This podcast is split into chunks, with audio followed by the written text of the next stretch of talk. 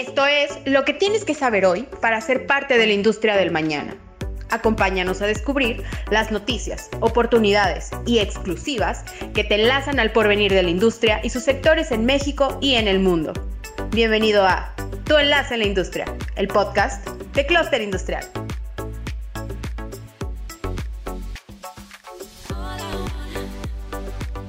Hola, querido público espectador, bienvenidos una vez más a su podcast Tu Enlace en la Industria. Hoy pues nos acompaña un piloto profesional, cretano como yo, que lo cual me hace sentir como muy orgulloso. y bueno, tuve la oportunidad de platicar con él brevemente en diciembre y la verdad es que es una persona súper simpática, súper divertida y creo que una de las cosas que más me gustan es que tiene una gran historia de, o sea, de vida. Vamos a hablar un ratillo sobre su trayectoria, sobre su desarrollo, sobre su visión, un poco sobre la movilidad pero bueno, o sea, más que nada ya les voy a decir quién es. ok, y pues aquí tenemos a Millidor Berker, piloto de escudería Telmex con Lamborghini en Europa. Y bueno, primeramente, Milli, ¿dije bien tu apellido? sí, lo, lo, pronunciaste muy bien, Martín. Es un placer estar aquí contigo eh, en este formato, después de, como, como mencionas, vernos, vernos en diciembre en persona.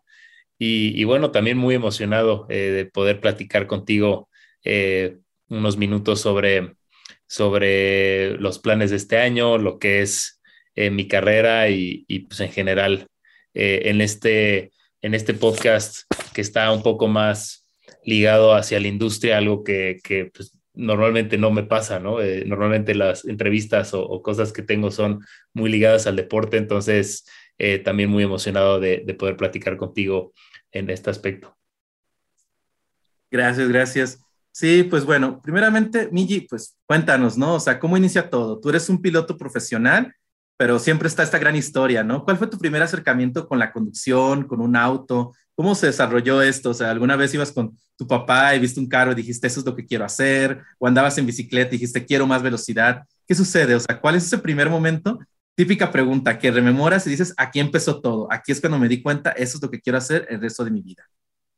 Eh, bueno, el, digamos que la, primera vez que recuerdo tener algún tipo de contacto con, las carreras es, eh, por medio de, la televisión, o sea, viendo la tele con mi papá. Mi papá es un gran fanático de las carreras y, y, bueno, esto, esto hizo que, se despertara horas eh, o muy tempranas o muy tardes para ver la Fórmula 1 específicamente. Eh, mi, mi, papá es, es alemán, entonces, en esa época eh, era cuando Michael Schumacher estaba dominando la Fórmula 1. Entonces, eh, pues sí, mis primeras memorias son justo eso, ¿no? Levantarme con mi papá a las 7 de la mañana cuando corrían en Europa a ver los grandes premios o, eh, dormirme muy tarde o solo un par de horas para ver los grandes premios en Asia en los sábados por la, por la madrugada o domingos más bien por la madrugada. Entonces, esas son como que mis primeras memorias de, las carreras y de ahí, eh, curiosamente, mis, mis abuelos maternos vivían en Cuernavaca, eh, Morelos, y, este, y muy cerca de la casa donde vivían había un centro comercial que tenía este, cines y había una mega, si no mal recuerdo, comercial mexicana o algo así. Y, este, y en verano o en vacaciones más bien, eh, que era cuando justo cuando íbamos a visitarlos, en el estacionamiento de ese centro comercial había una como pequeña pista de go-karts. Pero te estoy hablando que era una muy, o sea, una, no era una pista, era eh, un, un pedazo de estacionamiento que con llantas, este, pues hacían una, una pista, un circuito más bien pero pues sí, muy a la mexicana, ¿no? O sea, no, no había cascos ni nada de esto. Este, me acuerdo muy bien porque los volantes tenían, o sea, la, medida de seguridad era que el volante tenía una como especie de almohada en el centro para que si tú frenaras y te pegaras, pues te pegabas con la almohada, ¿no? Eh, Aunque sea bien la medida de seguridad. esa era la medida de seguridad y, yo no alcanzaba porque tenía tres o cuatro años. Eh, entonces eh, subían a mi hermana pequeña atrás de mí, luego ponían un cojín y luego me sentaba yo para poder alcanzar los, los pedales. Eh, y, bueno, esta, este fue, digamos que mi primer acercamiento con, con, el deporte motor. O sea, que ni siquiera lo puedo llamar deporte motor porque fue algo simplemente que hicimos por diversión, pero que a mí desde, desde un inicio me llamó mucho la atención porque constantemente estaba molestando a mi abuelo y a, mi abuela y, a mis tías eh, que cuando iban a ir al súper para acompañarlos para que me, me compraran cinco minutos ahí en, la pistita, ¿no? Em, y, adelantando ya a, cuando tenía ocho años, em, vimos en una cartulina, o sea, ya me llevaron a una pista formal de karts ahí mismo en Cuernavaca y vimos una cartulina que, que, una cartulina fosforescente de esas que llevabas a la escuela, que había una carrera eh, en Semana Santa ahí en esa pista del campeonato local.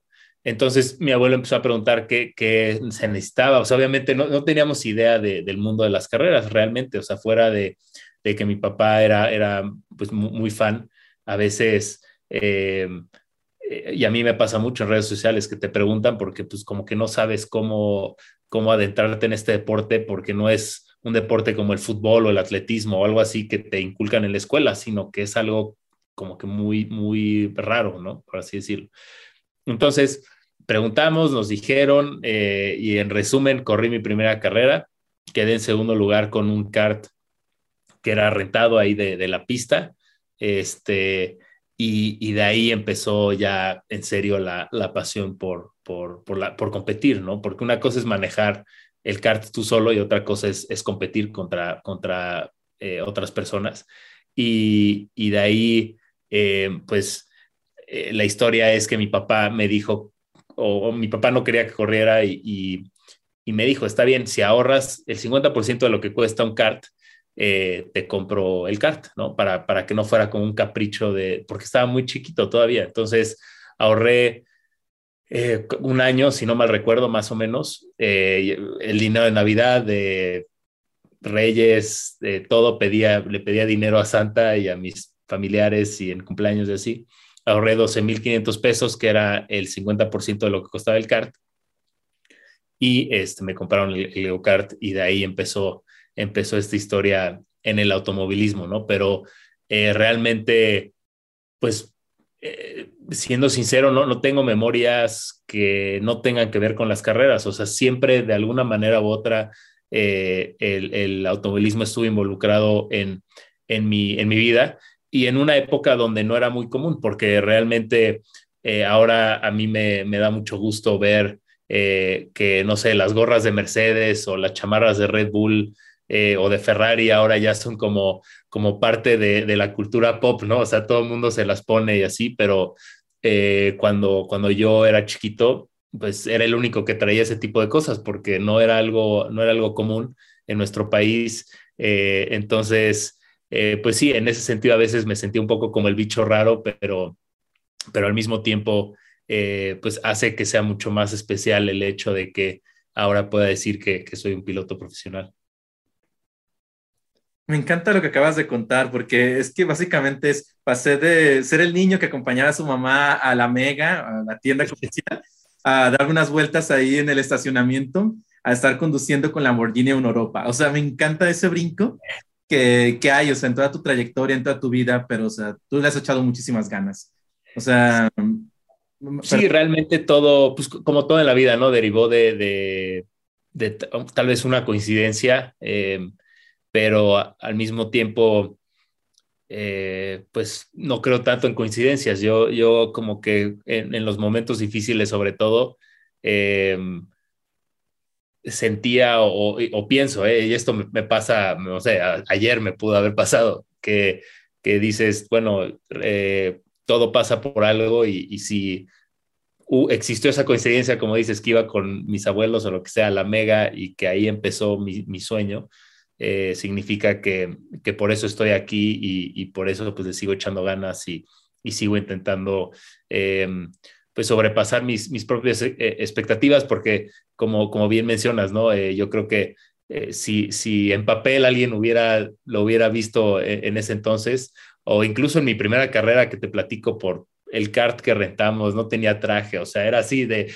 parecía de película de mexicanos que se van a, a, ver cómo le hacen, ¿no? Así la abuela con las tortas y todo, así, fue, literalmente.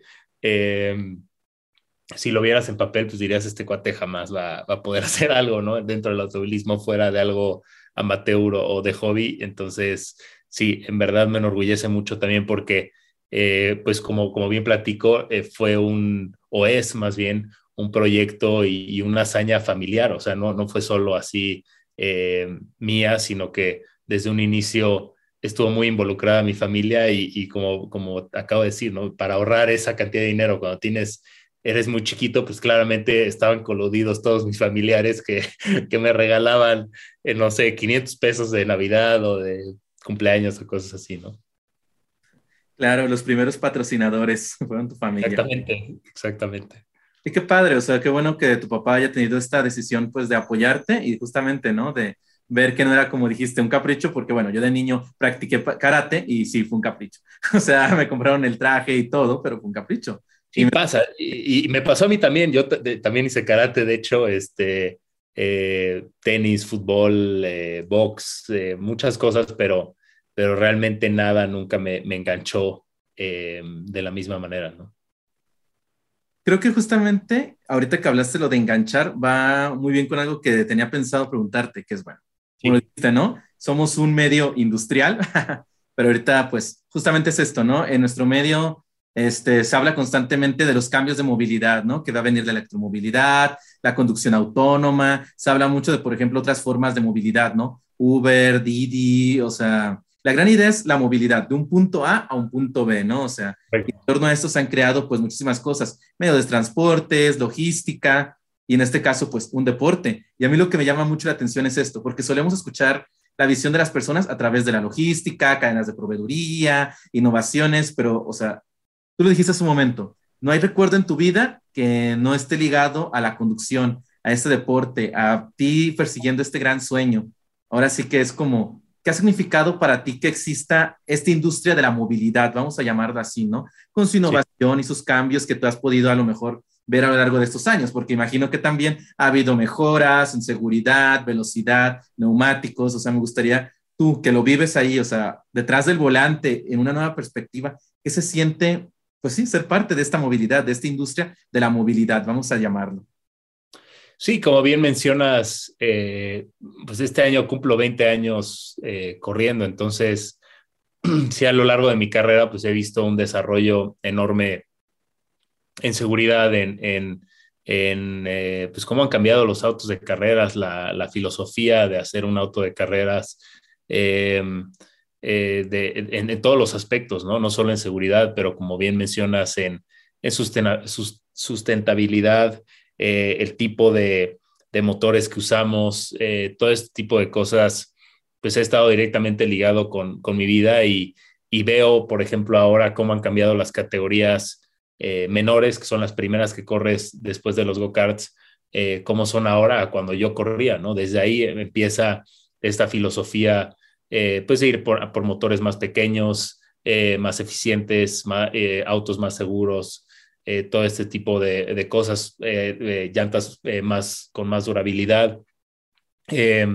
y en el caso de, mi deporte, pues yo creo que, que me la acabas de dar al, al clavo, ¿no? realmente eh, va a terminar siendo un, deporte, yo creo que no en mi, no en mi generación, pero después, que, va a ser como son las carreras de caballos ahora, ¿no? Este, ya no usamos los caballos como un medio de movilidad o, muy, muy poca gente los usa eh, de, esa manera, pero se siguen usando de manera deportiva este, eh, muchísimo, ¿no? no solo en nuestro país, pero a nivel mundial. Y, yo creo que así van a terminar siendo los autos de carreras, algo que tal vez ya no sea tan relevante para lo que usamos en, la calle como movilidad desde un punto de vista llegar del punto A al punto B, pero sí como un deporte eh, simplemente que, a la gente le, apasiona y, y, que le apasiona ver. Y digo, yo no tengo esa,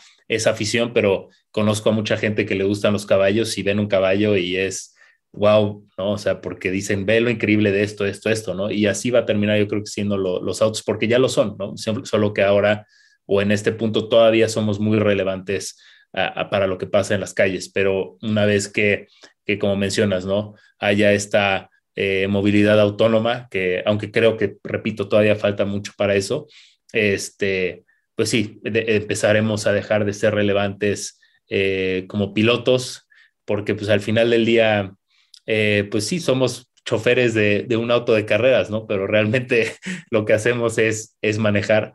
Em, y, yo creo que eh, los autos o superautos que se les llaman ahora, que, que, son más obras de arte que, que simplemente vehículos que te llevan del punto A al punto B, serán justamente lo que son los caballos ahora, como que un lujo, una pasión, algo así, ¿no? Entonces, eh, es muy interesante lo que está pasando. Eh, repito, solo en mis 20 años de carrera, lo que he visto y, eh, lo que he vivido dentro del automovilismo y de la movilidad me, deja con, mucho de pensar y, con una reflexión pues muy profunda de qué es lo que va a suceder o lo que creo que va a suceder en un futuro y, también em, sobre los errores que hemos cometido, porque a lo largo de estos 20 años ha habido muchas filosofías de qué era lo que iba a ser en el futuro.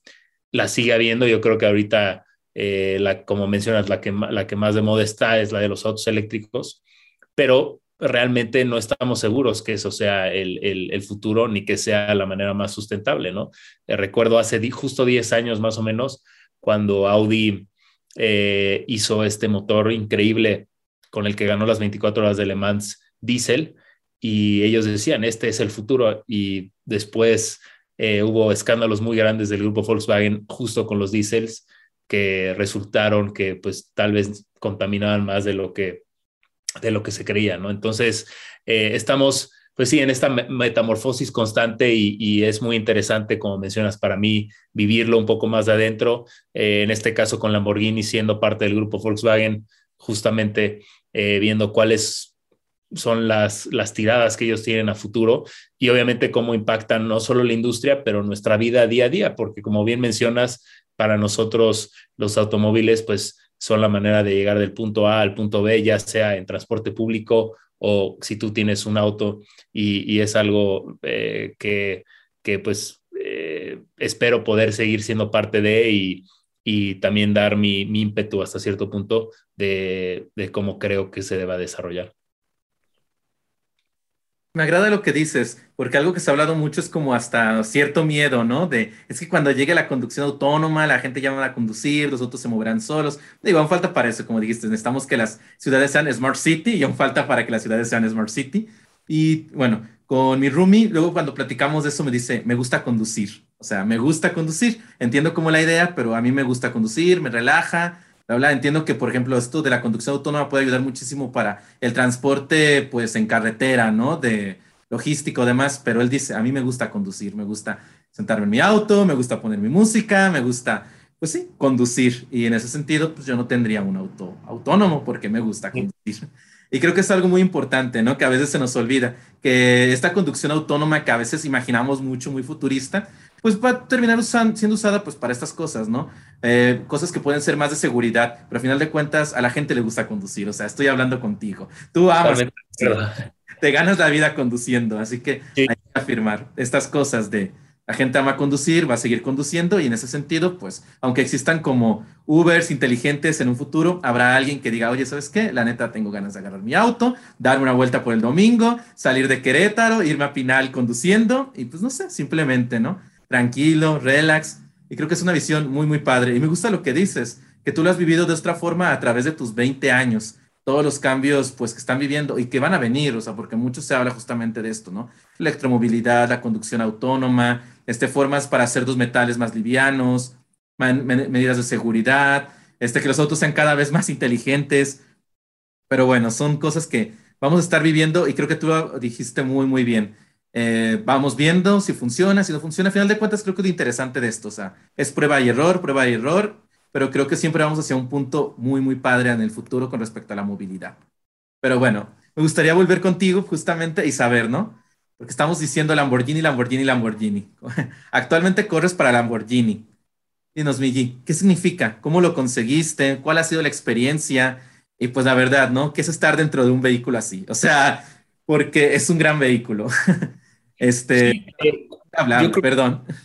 Eh, no, yo creo que curiosamente eh, el Lamborghini es, una, es un gran ejemplo de, de, cómo no necesariamente lo que nos han vendido que es mejor eh, termina siendo eficiente, ¿no? Y te voy a poner un ejemplo.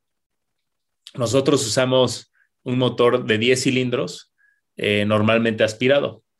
Y esto quiere decir que el aire, así como entra, eh, entra una cámara de combustión y, hace energía, ¿no? Este, y si ahora tú ves los autos eh, pequeños, normalmente te dicen, no, pues voy a tener así el motor más pequeño, 1.4, lo que sea, pero turbocargado, porque eso va a ser más eficiente. Eh, y curiosamente, los autos que menos eficientes son contra los que corremos son los que son o supercargados o turbocargados. Entonces, son los que más gasolina gastan, es a lo que voy. Entonces, eh, repito, yo creo que lo padre de todo esto es que eh, el hecho de que la sociedad esté más consciente de lo que sucede eh, en el mundo en general y del impacto que nosotros tenemos con cómo decidimos tener esta movilidad del punto A al punto B, hace que empujemos a, las empresas a ser mucho más eficientes, ¿no? Entonces, ahora sí que no, no importa mucho si es eléctrico, eh, de combustión, híbrido, eh, supercargado, turbocargado. Eh, la realidad es que lo que importa es que no importa que, la, filosofía que tú escojas para esta movilidad siempre sea mucho más eficiente. Yo creo que en ese sentido este, vamos, vamos por buen camino, ¿no? Pero no podemos, digamos que, que dejarle eh, ahora sí que, que la pauta a la industria. Tenemos que nosotros como sociedad obligar a la industria a que sea eficiente. Em, pero bueno, regresando a lo de Lamborghini, eh, ahí pues lo que sucede es que que justo eh, hablando otra vez de, este mundo tan global en el que vivimos ahora, eh, es una marca que busca justamente tener un impacto global y con esto, pues necesita embajadores que sean globales, ¿no? E, y a esto me refiero a que es difícil venderle un auto a alguien si no tienes a una persona que lo maneja que te representa, ¿no?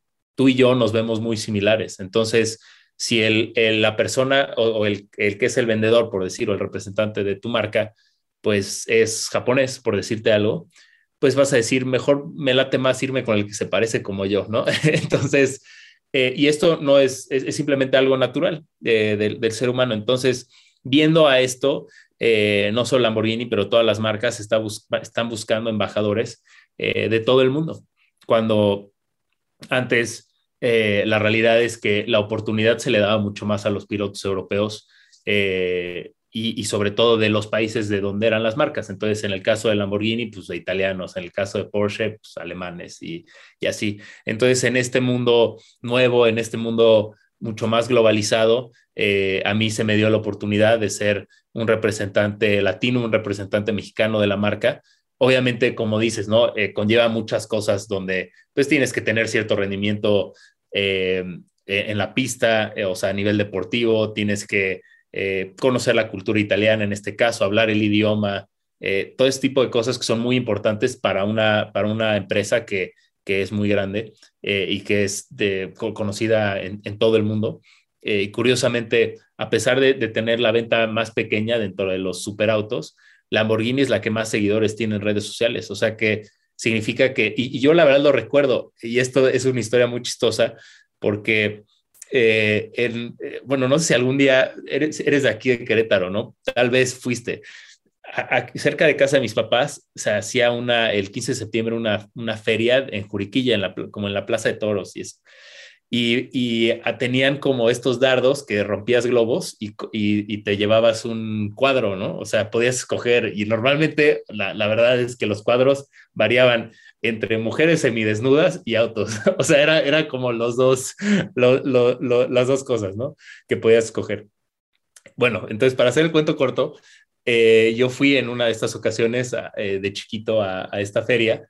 La verdad es que hice trampa porque mi abuelo fue el que aventó los, los dardos pero conseguimos uno de estos cuadros y, obviamente el que escogí yo era el Lamborghini. Y a lo que voy con esto es que son autos que son muy llamativos, Eh, son autos que, que, los colores siempre son así muy, muy eh, exóticos. Eh, y, y, bueno, para mí el hecho de, de, manejarlo por primera vez, cuando, cuando lo manejé por primera vez, y volteé a ver el volante y vi el, el, símbolo del toro y el nombre de Lamborghini, sí me, me, no te voy a mentir, o sea, me emocionó mucho. La realidad es que ya después cuando estás eh, manejando, pues no, no piensas mucho en, en qué es eh, el material que estás usando. O sea, yo me, me, me, comparo, no sé, con un cocinero, ya. A la hora que estás haciendo la pasta, no importa si compraste, no sé, Nor, Barilla o lo que sea, ¿no? Ya solo estás concentrado en lo que tienes que hacer. Eh, pero la verdad es que es una marca increíble que, que con el tiempo he podido conocer mucho más a profundidad eh, su historia eh, y, y, su visión a futuro. Eh, y, y, yo creo que la pasión con la que ellos hacen los autos todavía de, de, manera artesanal, porque realmente es una persona la que hace tu auto. O sea, si tú lo mandas pedir, te, vienen, eh, te viene eh, en la entrega la persona que realizó tu, tu, vehículo. Y esta pasión o esta manera tan artesanal de hacer las cosas, pues eh, creo que no solo es palpable, sino que eh, se te pega, ¿no? Y hace que, que, que, compartas esa pasión con ellos. Y, eso a mí eh, me gusta mucho porque, pues como, como acabo de explicar, eh, pues siempre me llamaron la atención los autos, ¿no? Entonces es un sueño verdaderamente hecho realidad poder manejar para la marca y, y qué, buena, qué, buena, qué buena pregunta me acaba de hacer porque esta historia del, de lo de los dardos me acabo de acordar y tenía como 15 años de no pensar en eso. Qué padre que te desbloqueó un recuerdo. Qué, qué bonito ese recuerdo. Me, me, desbloqueaste así, exactamente. como dice el meme, ¿no? Recuerdos de Vietnam, boom, y vinieron como todos los recuerdos. sí, sí. No, pero qué, qué, qué, bueno, o sea, justamente es eso, o sea, Lamborghini yo también me acuerdo, o sea, haberlo visto en gorras, chamarras, hace rato lo decías, o sea, de que se ha puesto de moda eh, la ropa de Ferrari y demás, pero yo sí me acuerdo justamente de esos cuadros Lamborghini, y me acuerdo sí, sí, sí. el imaginario de los autos de carreras era como que es un Lamborghini, o sea, siempre que uno piensa realmente como un auto de carreras que habrá visto en, la peli en películas o algo, o en el imaginario colectivo, siempre piensa en un Lamborghini, creo que es algo como, no sé, son bellísimos, o sea, es que sí, son autos bellísimos, los colores son estupendos, y no me imagino lo que se sentirá estar dentro y moverse, o sea, yo... Mi familia tiene un Suru, así que es el auto que conduzco, ya lo sabrás. O sea, tiene cuatro velocidades. Este lo usamos para ir de aquí a la tienda y comprar la despensa. El burro de pelea. exactamente, exactamente, es un Surito. Pero no, o sea, no me imagino un Lamborghini, ¿no? Contra mi Suru, o sea, ¿qué se sentirá? Bueno, la realidad es que yo tampoco manejo muchos Lamborghinis de calle, ¿eh? O sea, eh, tengo la referencia del auto de carreras, claramente eh, pero Lamborghini de calle solo me ha tocado manejarlos dos veces en, en, eventos o cosas así.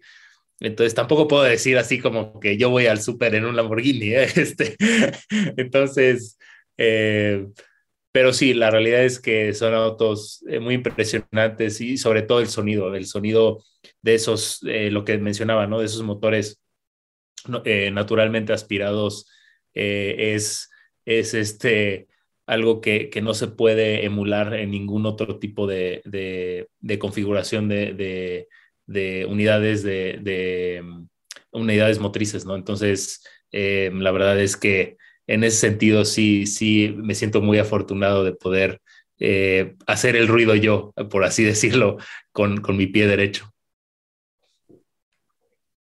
Qué padre que hablas de esto, porque te quiero preguntar, ¿no? O sea, tú lo dijiste, llevas 20 años aquí en la industria, eh, y has visto muchísimos cambios, o sea, todo lo que ha pasado, apuestas que se han hecho, que no se lograron, lo que comentabas un poquito de lo de Audi, pero ahora sí que los sueños más guajiros, ¿cómo imaginas que será la carrera, las carreras en un futuro? ¿Crees que tendremos robots conduciendo automóviles, una cosa muy autónoma, o que serán ya como carreras voladoras? ¿Cómo imaginas tú la movilidad? Digo, estoy yendo muy al futuro para jugar, sí. pero así como abiertamente dentro de 20 años, 10 años, 15 años que sigas tú conduciendo, ¿cómo imaginas que cambiará la conducción y qué significará ser un piloto profesional? ¿O a ti qué te gustaría también? Bueno, yo creo que eh, el deporte motor se, va a dividir y ya se, ya se ve ahora. La pandemia lo, lo, evidenció mucho, pero se va a ver dividido en dos. Una, la parte virtual con los simuladores. Eso ya es una realidad, eh, algo que previo a la pandemia, repito, como que no se, no se le daba mucha importancia, pero con la pandemia y el hecho de tener que estar en casa, de repente se vio un, boom brutal de, no solo de la compra de estos simuladores de carreras, sino que eh, de usuarios que se conectan para, para correr todos los días este, eh, en, casa o desde casa. Entonces, yo creo que eso cada vez va a ir creciendo más porque el, deporte motor es un deporte muy caro, entonces es la manera, digamos, perfecta para, para poder ser parte de este deporte o iniciarte en este deporte si no tienes las posibilidades económicas de, pues, de comprar un go-kart o de, de, comprar un auto de carreras, ¿no? Em, y por la, en la parte, digamos, ya real, eh, deportiva, yo creo que eh, estamos justamente viviendo eh, algo que, que, espero y creo que se va a mantener en un futuro, donde eh, los autos de carreras se van a interpretar justo como eso, autos de carreras. No tenemos que hacer un auto que sea relevante para la calle, ¿no? Y, las marcas cada vez lo ven más así, sobre todo las marcas a, nivel Ferrari, Lamborghini, eh, donde sus autos, como decíamos, son como obras de arte, pues justamente eso es lo que quieren que sean, obras de arte. Y una obra de arte no tiene que ser relevante para, la movilidad, ¿no? O no necesariamente. Entonces, lo que hacen a veces, o lo que yo creo que va a terminar sucediendo, es que todas las marcas van a tener sus autos que son relevantes hacia, hacia la calle y sus autos que son como obras de arte, que son, la, que son los que vamos a correr los pilotos, que vas a necesitar un ser humano que lo maneje y que tome estas decisiones que, que son justo las que eh, representan ahora el parteaguas entre los autos autónomos y no que es, por ejemplo, si yo tomo la decisión de rebasar a esta persona, la probabilidad es alta de que tenga un accidente. Sin embargo, puede que yo lo, saque adelante. Y una máquina no puede tomar esa decisión porque siempre va a tomar la decisión lógica. Eh, y esto también eh, representa pues, una, un obstáculo muy grande en ese sentido porque al final pues en las calles puede haber mortalidades, ¿no? Entonces, imagínate que a la, máquina le dices, pues vas a tener un accidente, pase lo que pase.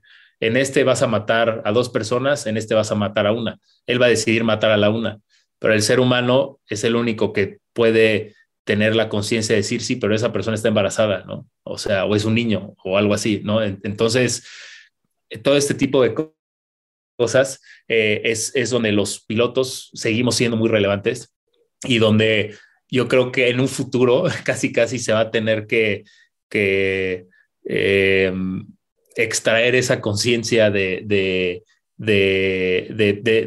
no ser tal vez tan lógico eh, en la manera de tomar decisiones en la calle, porque al final, eh, pues tú, tú, manejas y lo sabes, eh, manejar un auto es de las cosas más difíciles que haces en tu día a día, ¿no? Más elaboradas, sobre todo los autos un poco más viejos que siguen siendo manuales como el Suru, por ejemplo, ¿no? Es manual y, puta, y llegas al, al, este, al tope y se, y, se, y se apaga y todo ese tipo de cosas. Eh, es muy complicado, ¿no? El clutch, el este, la subida, y, eh, eh, o sea, son, son digamos que obstáculos con los que no te enfrentas en tu día a día. Entonces, por eso es que, es que a pesar de tener ya muchas cosas que se manejan por computadora, incluso los aviones, realmente los autos no hemos llegado todavía a ese punto porque es algo muy, muy eh, complicado, ¿no?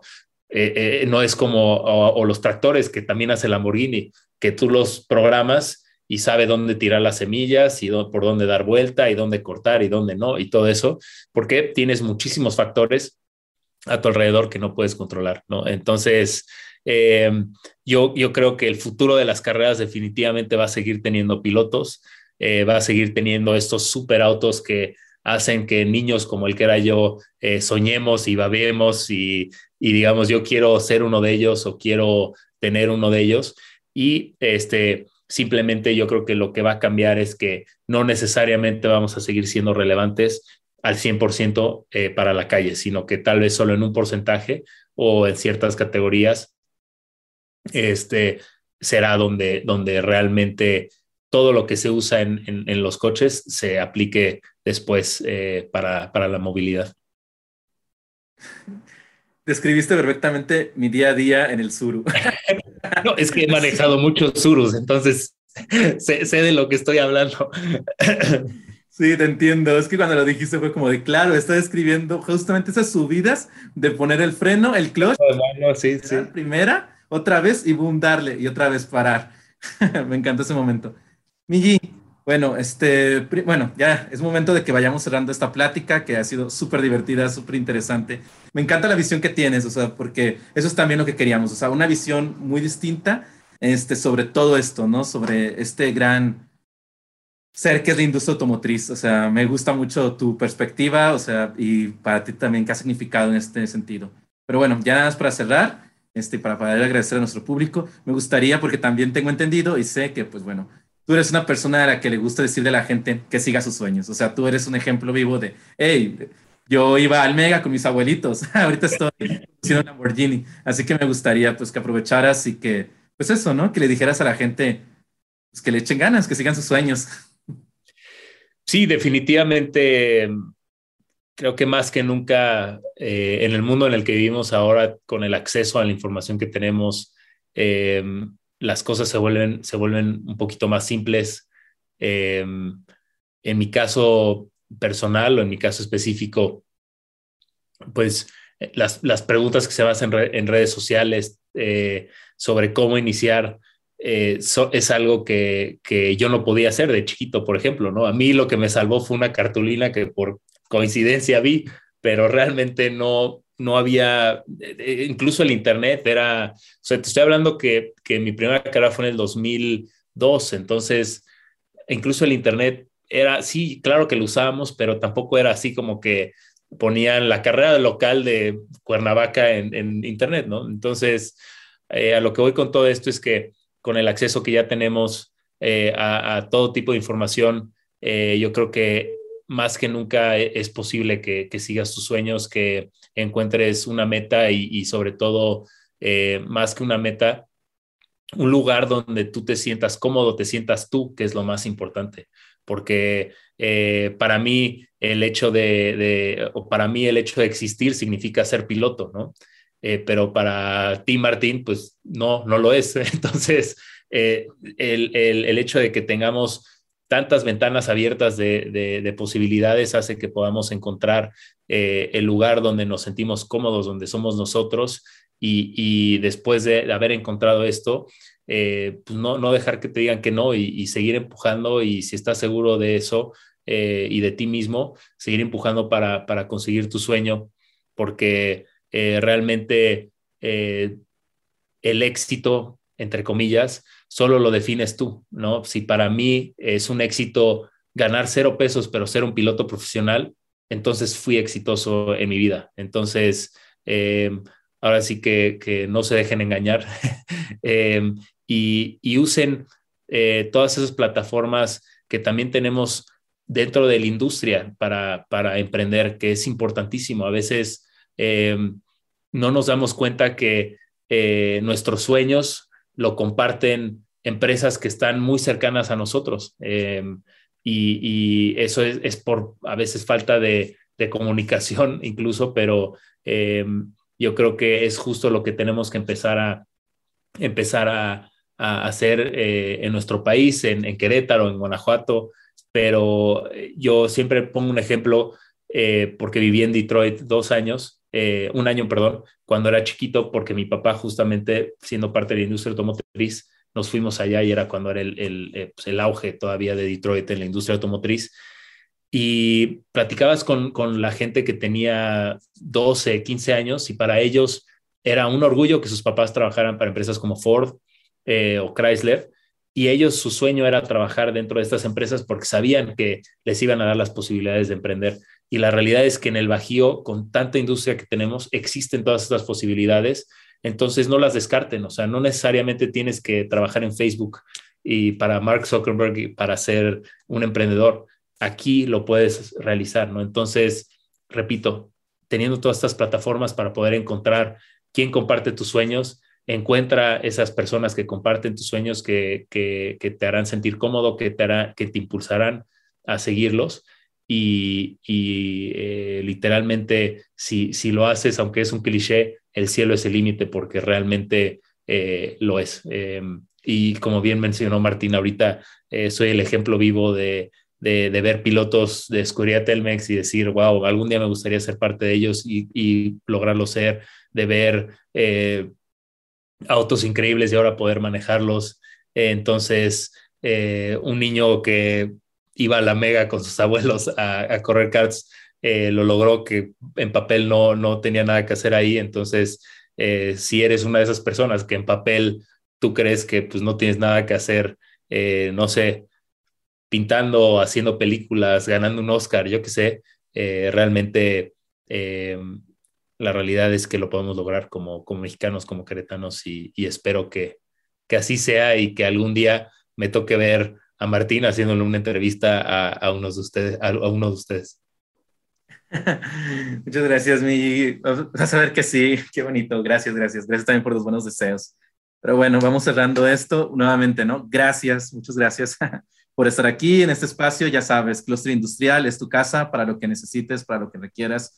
Puedes comunicarte con nosotros. Y bueno, muchísimas gracias también a todas las personas que nos escucharon en este capítulo y nos vemos para el siguiente. Gracias. Claro que sí, Martín. Espero que lo podamos repetir, este, tal vez con otra temática, pero, fue un placer para mí y, espero que todo el auditorio también lo haya, lo haya, este, lo haya gozado como, como lo gocé yo.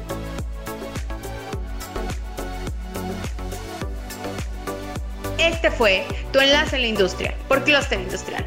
Para seguir informado de lo más relevante de los sectores industriales en México, no olvides seguirnos en nuestras redes sociales y visitar nuestro sitio www.clusterindustrial.com.mx. Gracias por escucharnos y hasta la próxima.